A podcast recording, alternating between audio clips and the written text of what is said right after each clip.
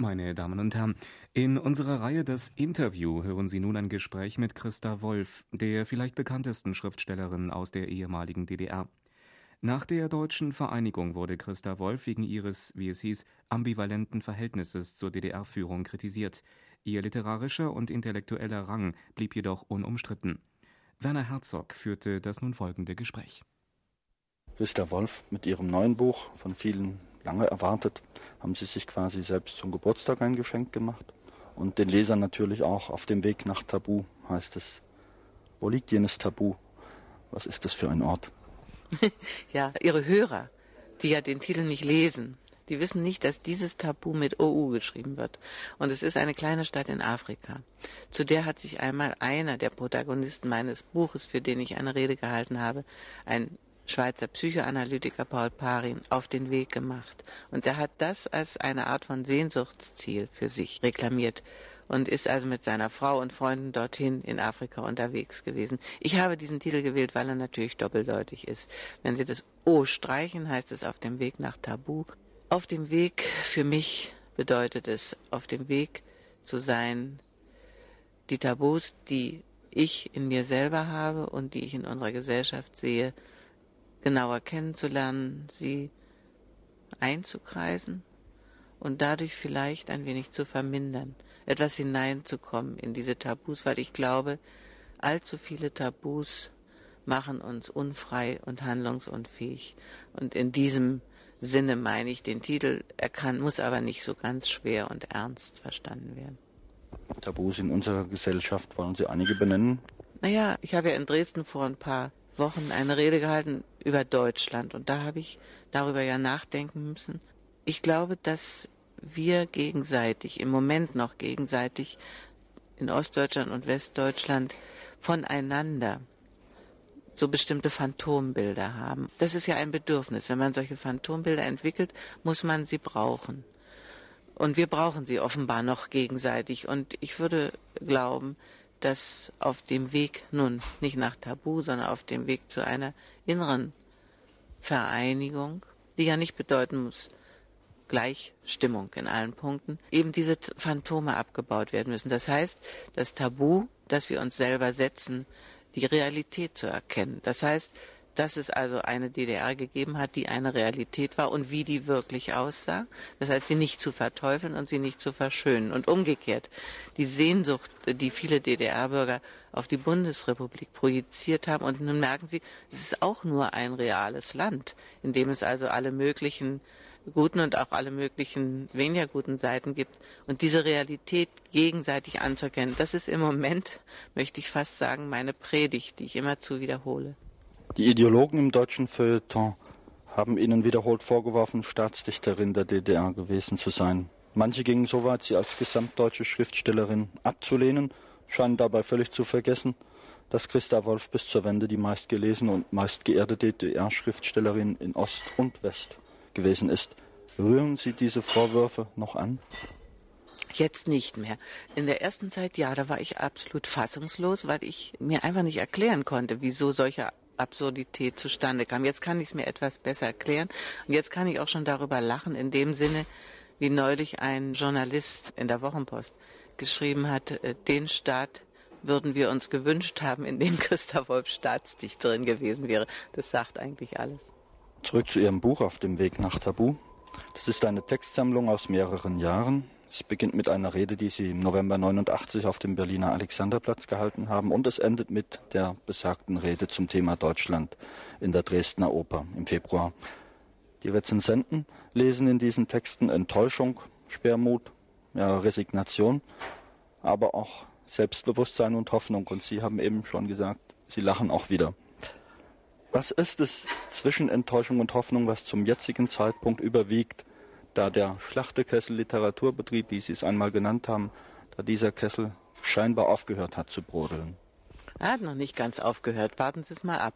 Aber davon abgesehen, was, was ist es jetzt? Es ist ein Gefühl, das ich vielleicht so benennen würde. Als ich zurückkam aus den USA im vorigen Jahr, ich war dort ein Dreivierteljahr und kam zurück nach Deutschland und hatte atmosphärisch das Gefühl, dass die Deutschen, ich konnte es besonders natürlich an den Ostdeutschen erleben, weil ich ja unter ihnen lebe, dass sie wieder ein wenig zur Besinnung kamen. Das heißt, dass sowohl diese übertriebene Euphorie des 89, 90er Jahres als auch die übertriebene Depression und gegen dieses sich aufreiben in gegenseitigen Vorwürfen ein wenig nachließ und dafür jede Seite und jeder für sich etwas mehr anfing, sich wieder zu fragen, was ist eigentlich mit mir? Wo habe ich gelebt? Was davon hat Bestand für mich, für mein eigenes Leben? Was davon muss ich in Frage ziehen? Also das meine ich mit zur Besinnung kommen. Das heißt, die Anfänge eines neu erwachenden Selbstbewusstseins. Das ist, glaube ich, was wir Deutschen am allermeisten brauchen, weil wir so sehr dazu neigen, aus unserer Geschichte heraus, nicht weil wir nun mal solche Charaktere sind, aus unserer Geschichte heraus entweder in Selbstüberhebung oder in Minderwertigkeitskomplexe zu verfallen. Und aus diesen beiden Extremen heraus entstehen schlimme, schlimme Dinge. Auch der, im Lauf der Vereinigung hat man das beobachten können. Und wenn jetzt jede Seite für sich und alle, wir alle zusammen wieder zu einem gesunden Selbstbewusstsein finden würden, das würde uns, glaube ich, unglaublich nützen. Im In- und Ausland übrigens.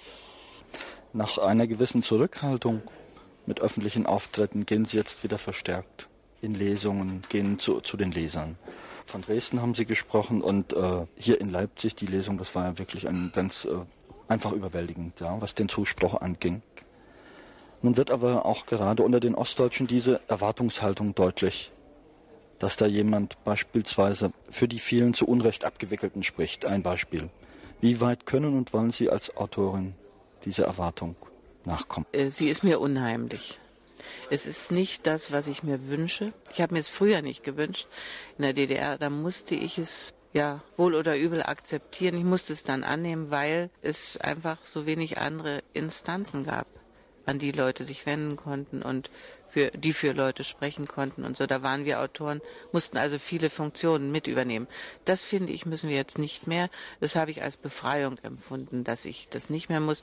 Und ich will mich nicht wieder in diese, fast würde ich sagen, Sklaverei begeben. Ich respektiere es und ich nehme es zur Kenntnis, dass diese Haltung da ist. Aber sie soll mich weder im Schreiben noch im Tun zu sehr beeinflussen. Also ich muss einfach das machen, was ich selber machen muss. Und ich habe es glaube ich, ein bisschen mehr gelernt, das auch zu tun.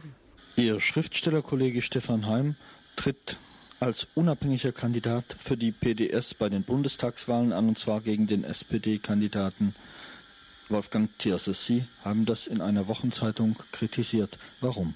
Wissen Sie, diese meine Äußerung wird wirklich falsch interpretiert und in vielen Zeitungen auch verkürzt dargestellt stellt, sodass es so aussieht, als ob ich Heim und die PDS kritisiere, was ich nicht getan habe und auch nicht tun will, sondern äh, ganz im Gegenteil. Ich respektiere das sehr, dass der Stefan Heim das macht, sich das auf sich nimmt in seinem Alter und dass er wirklich damit etwas tun will, was ich sage jetzt mal besonders die Ostdeutschen auch brauchen, eine linke Stimme zu sein für Leute im Osten, die ja diese Stimme fast nicht haben. Und äh, da ist also ein großer Respekt und dass ihm das zusteht, da, da gibt es doch gar keinen Zweifel. Und ich finde es auch richtig, dass jemand, der die Reputation hat wie er, es unternimmt, diese Verteufelung der PDS aufzubrechen, indem er einfach sich hinstellt und sagt, ich bin zwar nicht in dieser Partei, aber ich werde mich auch zu ihr unabhängig verhalten, aber ich werde, soweit ich mich identifizieren kann, dafür sprechen. Das respektiere ich und ich finde es richtig. Auch ich bin gegen diese Verteufelung der PDS, die uns wahnsinnig viel Schaden zufügen wird. Das Einzige, was ich kritisiert habe, ist, dass er nun gerade gegen Thierse antritt. Dafür haben mich jetzt wieder andere kritisiert und ich muss darüber nachdenken. Die haben gesagt, dass Thierse sowieso in den Bundestag kommt, weil er einen guten Platz auf der Landesliste hat. Das war mir nicht so bewusst. Und trotzdem ist eben einfach mein Gefühl und meine Warnung, wir sollten uns nicht wieder hineintreiben lassen in eine gegenseitige Konfrontation ausgerechnet von PDS und und SPD, wobei gar keine Frage ist, glaube ich, dass die SPD sich sehr scharf abgrenzt gegen die PDS und dass mir scheint, dass sie darüber auch wahrscheinlich nachdenken müsste. Ich habe gesagt und ja, da, darüber würde ich auch weiter nachdenken wollen, dass wir die Situation der Weimarer Republik einfach bedenken sollten, in der diese beiden Parteien also in eine solche Konfrontation sich gegenseitig getrieben haben, die ja nun wirklich unheilvoll sich ausgewirkt hat. Und ich würde mir sehr, sehr wünschen, und wenn die Entwicklung dahin ginge, dass eine solche Konfrontation nicht wieder sich verfestigen sollte. Zurück zu Christa Wolf. Sie geben der Literatur den Vorzug, können sich nicht vorstellen, dass Sie für eine Partei kandidieren würden? Ach nein, das stelle ich mir nicht vor. Da würden auch meine Kräfte nicht ausreichen. Ehrlich gesagt, ich wüsste auch im Moment keine einzelne Partei, mit der ich mich so weit identifizieren kann, obwohl es mehrere Parteien gibt, in denen es Strömungen gibt, die ich politisch akzeptiere. Aber wirklich, also ich muss mich jetzt wirklich auf das konzentrieren, was ich kann. Und ich, ich bin absolut gar keine Politikerin. Ich, ich eigne mich überhaupt nicht dazu. Habe mich nie dazu geeignet und wenn, dann wurde ich da reingetrieben. Die Wahrheit über unser Leben muss die Literatur bringen, heißt es in einer ihrer Tagebuchaufzeichnungen. Da möchte ich doch noch einmal auf die Rolle des Autors zu sprechen kommen. Sie schreiben für sich, so liest man, bewegen sich schreibend auf ihre Wahrheit zu. Wie weit kann ein Autor nur für sich schreiben und wo beginnt vielleicht doch diese Stellvertreterfunktion, von der wir schon gesprochen haben? Stellvertreterfunktion für wen auch immer. Oder ist da gar kein Widerspruch? Es sollte möglichst kein Widerspruch sein. Also mein Ideal wäre, dass man nie erreicht, dass äh, ich mich beim Schreiben völlig frei mache von dem Wissen darum, dass es Menschen gibt, die mich gerne zum Stellvertreter machen möchten. Ich habe ja nun erlebt, dass es auch Menschen gibt, die mich gerne zum Stellvertreter für ihre negativen Gefühle machen, die ihre negativen Gefühle, Hass und so weiter auf mich projizieren. Es ist gar nicht so leicht, sich davon wirklich, wenn man am Schreibtisch sitzt, innerlich davon ganz frei zu machen. Aber wenn man das nicht schafft, glaube ich, wird man das der Literatur anmerken. Und ich sage immer, wenn dann etwas Geschriebenes da ist und andere Leute sich darin ausgedrückt sehen, dann ist es ja in Ordnung. Das ist ja wirklich eine Rolle der Literatur. Nur darf man die nicht provozieren, während man schreibt. Und ich würde dann, also diese Art von Akzeptanz würde ich nun meinerseits wieder akzeptieren. Also was ich gar nicht möchte, das ist irgendeine Art von Piedestal gehoben werden oder eben in eine äh, Richtung gedrängt zu werden, wo jedes Wort, was ich sage, wie zum Beispiel jetzt wieder das, also worüber wir eben gesprochen haben, Stefan Heim und so weiter, eine solche Bedeutung bekommt, dass man es dann immer wieder noch nachträglich erklären muss und so weiter. Das ist eigentlich eine sehr ungute Lage, in der man sich dann befindet. Ihr Stoff, das scheint vor allem Deutschland zu sein, möglicherweise auch zu bleiben. Dennoch im neuen Buch ist vom früheren Jugoslawien die Rede, von Moskau, vom Krieg im Kaukasus, von ihrem Aufenthalt in Kalifornien natürlich. Das Monster Industriegesellschaft wird thematisiert, das Matriarchat, Patriarchat angesprochen. Aber immer wieder ist der Bezug Deutschland. Und am Schluss des Weges nach Tabu steht wieder das Thema zur Sache Deutschland. Wir sprachen schon von der Rede in Dresden. Sie begannen diesen Vortrag mit den Worten Über Deutschland ist alles gesagt und hatten dann doch noch so viel und auch Bedeutsames hinzuzufügen. Erliegen wir Deutschen nicht doch dem Drang, uns zu wichtig zu nehmen?